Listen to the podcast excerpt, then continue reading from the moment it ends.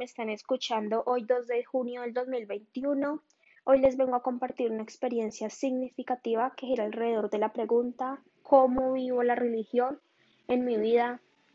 ¿Cómo practico? ¿Cómo estoy siendo un creyente de la fe, de ese ser trascendental, del ser superior que me ha dado la vida?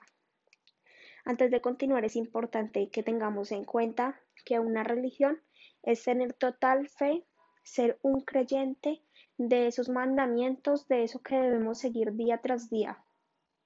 Que no somos solamente pocos, sino que todos, todos estamos creyendo en algo.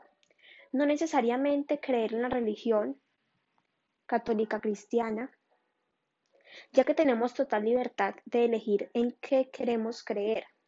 Dios nos da la libertad de creer en Él, y a pesar de que a veces lo estamos negando, Él sigue ahí, sigue tras de nosotros luchando para que estemos con Él, para que agradezcamos a Él, para que pidamos perdón por nuestros pecados a Él. Actualmente mi familia hace partícipe de la comunidad Emmaús, comunidad de retiros espirituales.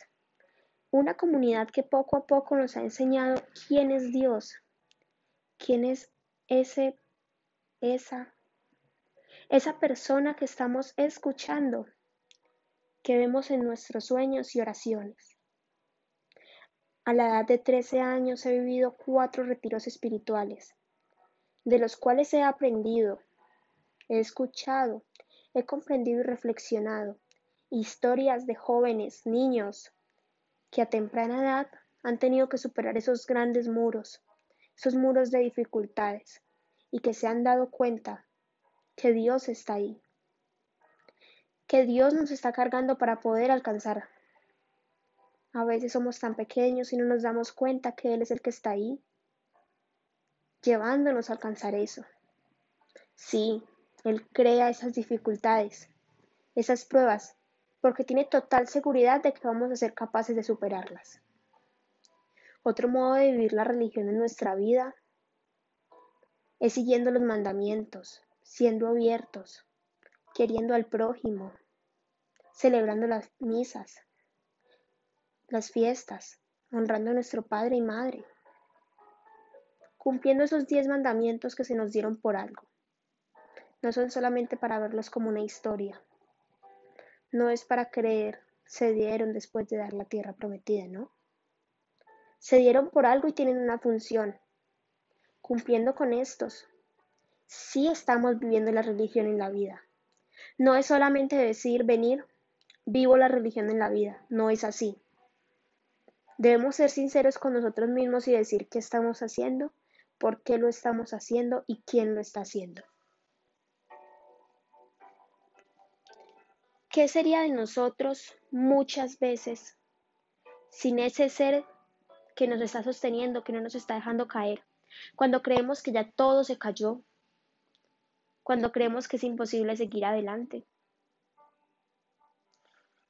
Antes de continuar, los invito a todos a escuchar Tu Onda Kids Pentecostal en YouTube cada sábado, especialmente los más pequeños, para que aprendan un poco y se diviertan, conozcan ese ser, esa luz en el camino oscuro, esa persona que está ahí y que muchas veces no nos damos cuenta. Espero que les haya gustado, que hayan entendido un poquito y que muchas veces nos están dando cuenta, no nos estamos dando cuenta cuando Dios está ahí, cuando nos está hablando, es tanta bulla alrededor, que no nos damos cuenta cuando Él está ahí. Hagamos silencio y escuchemos, porque a pesar de que lo neguemos, Él sigue intentándolo siempre. Muchas gracias.